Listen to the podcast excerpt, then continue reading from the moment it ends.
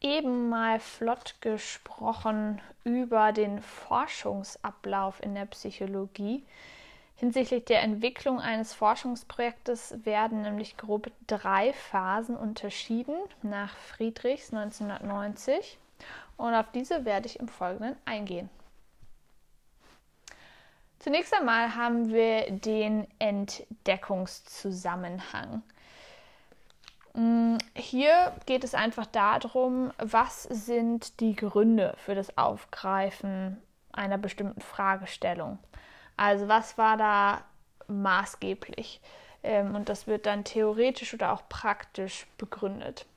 Die zweite Phase ist der Begründungszusammenhang.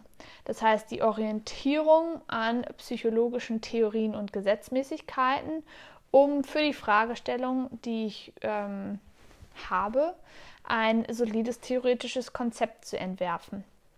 Dieses Konzept, das sollte mal wieder widerspruchsfrei sein, also konsistent, empirisch prüfbar, bedeutet verifizierbar oder falsifizierbar sein und effizient sein, das heißt sparsam in der Erklärung.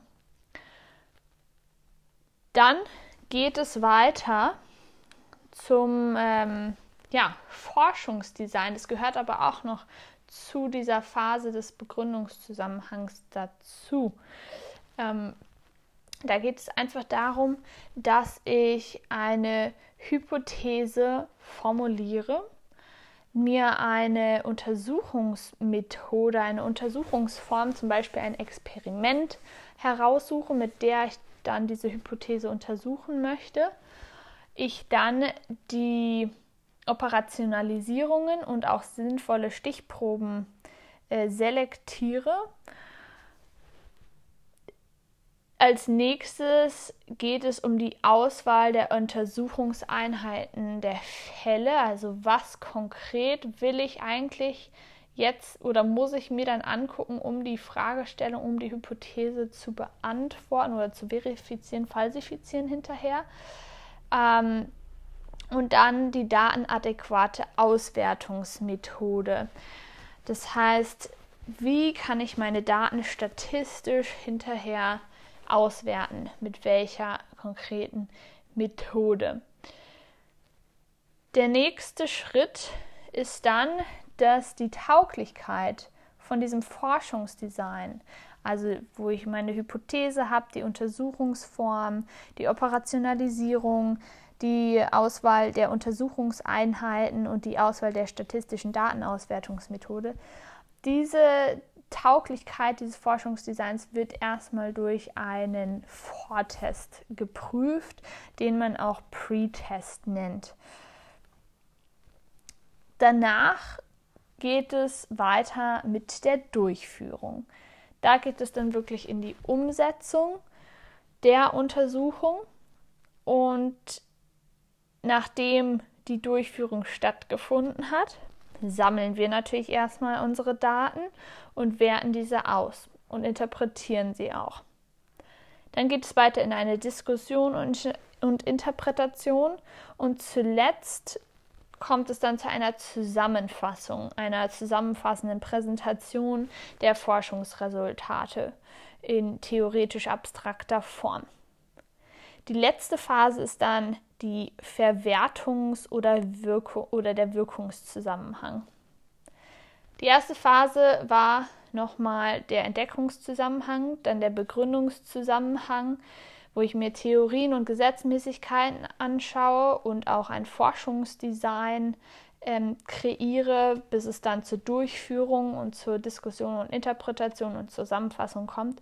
Und jetzt in Schritt 3 in der Verwertungs- und, und im Verwertungszusammenhang oder Wirkungszusammenhang, da geht es um die Frage, wie kann ich denn jetzt diese Forschungsergebnisse nutzen? Also wie kann ich die verbreiten über Publikationen oder auch Vorträge? Generell ist ja auch eine interessante Frage, wie werden ähm, Publikationen überhaupt bewertet? Also sprich das fachliche Image des Publikationsorgans. Ähm, das heißt Zeitschriften, deren Artikel in der Fachwelt häufig zitiert werden. Und da gibt es, spricht man von diesem Impact Factor. Das bedeutet, wie oft wurde der Artikel über das, was ich jetzt herausgefunden habe, in anderen Zeitschriften zitiert. Impact Factor. Und hier gibt es auch wieder ähm, ja, zwei ähm, Indexes, die das, glaube ich, messen, aber lasst uns hier mal lesen im Buch. Ähm, diese Betonung der Wahrheit, des Wahrheitskriteriums Konsensus drückt sich im sogenannten Impact Factor einer Zeitschrift aus.